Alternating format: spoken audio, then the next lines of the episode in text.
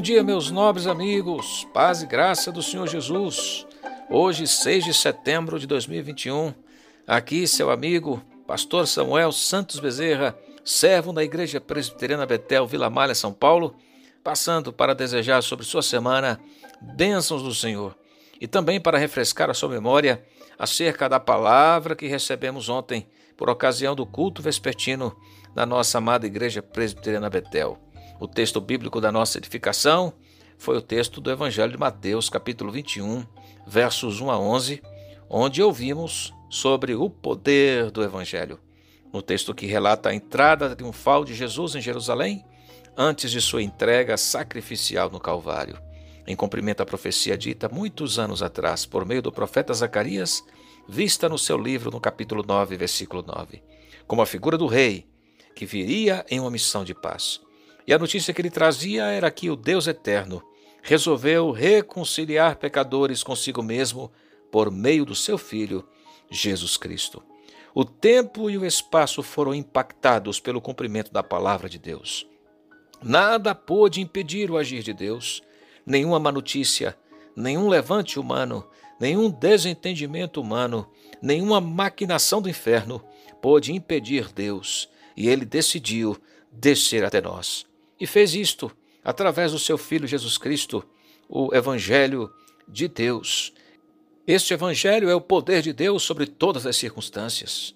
Nada pode impedir Deus de estabelecer a sua vontade. O Evangelho é tão poderoso que se manifesta de forma humilde. Fique chocado com esse aparente paradoxo. O majestoso Filho de Deus, Senhor de tudo o que há, a fonte de toda existência, entrou em Jerusalém em um jumentinho, cria de animal de carga, concedido por um anônimo. Ademais, conforme a aclamação da multidão, nativo de Nazaré da Galileia, um lugar simples e até desprezado, e foi exatamente daí que Deus fez nascer o Salvador. Que poder extraordinário! O Evangelho é o poder de Deus sobre às necessidades humanas mais profundas. Precisamos da ação visitadora de Deus, abrindo nossos olhos para percebermos qual é a nossa real necessidade. As pessoas que aclamavam Jesus imaginavam que ele era a solução para simplesmente uma liberação política.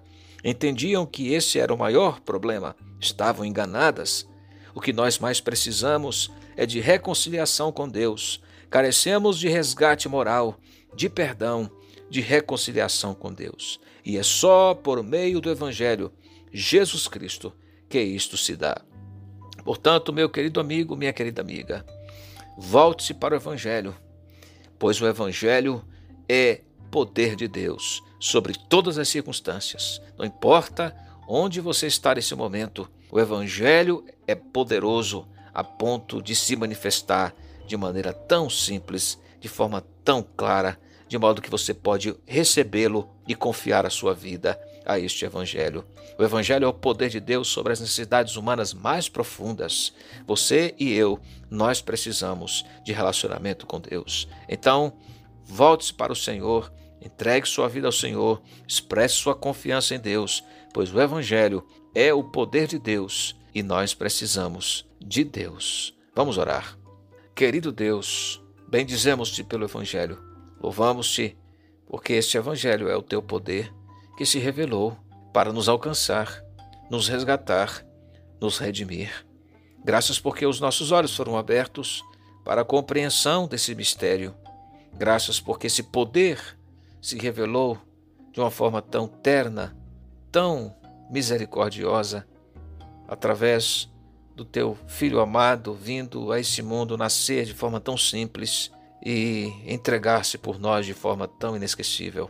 Bendizemos-te por Jesus. Mais uma vez, tu nos abençoes, nos guardes, sustentes a nossa pátria. Tens misericórdia do Brasil. Tens o poder de avivar essa pátria, de despertar espiritualmente esse povo. Ó oh Deus, então te rogamos, intervenhas com um grande despertamento espiritual sobre nossa nação. Possa haver mais justiça, mais equidade, mais generosidade dentre os homens. Sustenta, Senhor, os casamentos, a relação dos filhos com seus pais. Ó Deus, console-os enlutados, dá forças àqueles que estão desesperados e desanimados. Oramos para que tu também abençoes os enfermos, dá-lhes cura, realiza um grande milagre, Senhor. Em nome de Jesus. Amém. Deus abençoe sua vida, meu querido amigo, minha querida amiga. Firmes, sigamos olhando para o Autor e Consumador da nossa fé.